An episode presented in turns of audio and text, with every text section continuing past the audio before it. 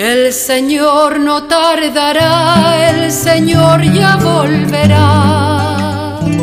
Ten paciencia si demora. Conviértanse porque el reino de los cielos está cerca. Queridos hermanos, esa es la invitación que nos hace el Evangelio de Mateo ahí en el capítulo 3, en este segundo domingo del tiempo del Adviento. Soy el padre Roberto Navarro y los quiero invitar para que juntos miremos las lecturas de este domingo, como decíamos recién, el segundo del tiempo del Adviento.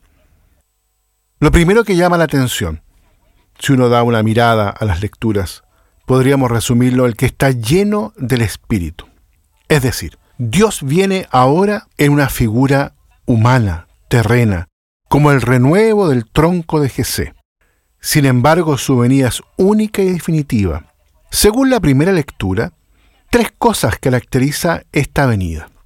En primer lugar, la plenitud del Espíritu del Señor que capacita al que viene para las otras dos cosas, para el juicio separador en favor de los pobres y desamparados contra los violentos y los pecadores, y segundo, para la instauración de una paz que va más allá de lo puramente terrenal, que transforma totalmente la naturaleza y la humanidad. El espíritu de sabiduría y de conocimiento que llena al que viene se derrama sobre el mundo de modo que el mundo queda lleno de la ciencia del Señor como las aguas colman el mar.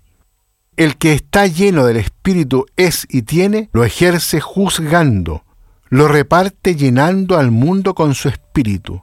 Queridos hermanos, en la Sagrada Escritura, conocer a Dios nunca es un conocimiento teórico, sino impregnarse totalmente de la comprensión íntima de lo que Dios es y este conocimiento es la paz en Dios, la participación en la paz de Dios. El Evangelio presenta en este domingo al precursor en plena actividad. Prepara el camino al que viene confesando a los pecadores que se convierten y bautizándolos a la espera del que viene detrás de él y puede más que él. Se preparan para acoger al que viene, no puede uno fiarse simplemente del pasado, de la pertenencia carnal a la descendencia de Abraham. Las palabras del Bautista, Dios es capaz de sacar hijos de Abraham de estas piedras, son extrañamente proféticas. Para los judíos esas piedras son los pueblos paganos.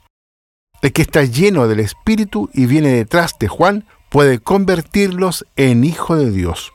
Juan se prosterna ante Él en una actitud de profunda humildad, porque en lugar de con agua, Él bautizará con el Espíritu Santo y fuego, un fuego que es Dios mismo, el fuego del amor divino que Él viene a arrojar sobre la tierra, un fuego que consume todo egoísmo en nuestros corazones, el fuego del amor que será al mismo tiempo el fuego del juicio para los que no quieren amar, para los que son paja, quemará la paja en una hoguera que no se apaga. Dios es un fuego devorador. Quien no quiera arder en su llama de amor, se abrazará eternamente en ese fuego. El amor es más que la moral de los fariseos y saduceos, la moral que no se consuma y no se supera en el fuego del amor del Espíritu, no resistirá ante el que tiene la horquilla en la mano para aventar su parva. La llama de amor que trae el portador del Espíritu, el Mesías, desborda los límites del pueblo de Israel y llega al mundo.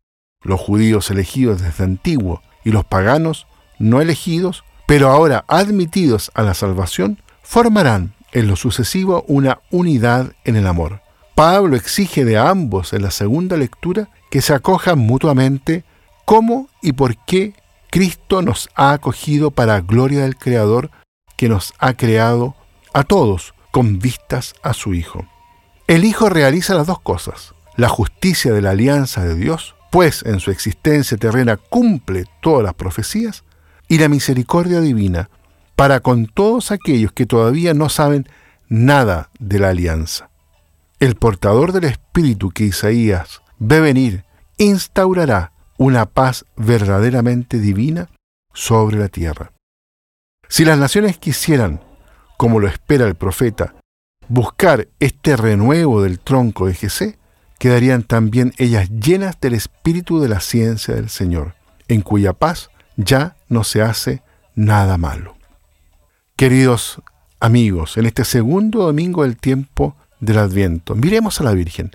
Su corazón también era un corazón lleno de fuego, lleno del amor de Dios. Podríamos decir, su corazón era un auténtico y verdadero cenáculo.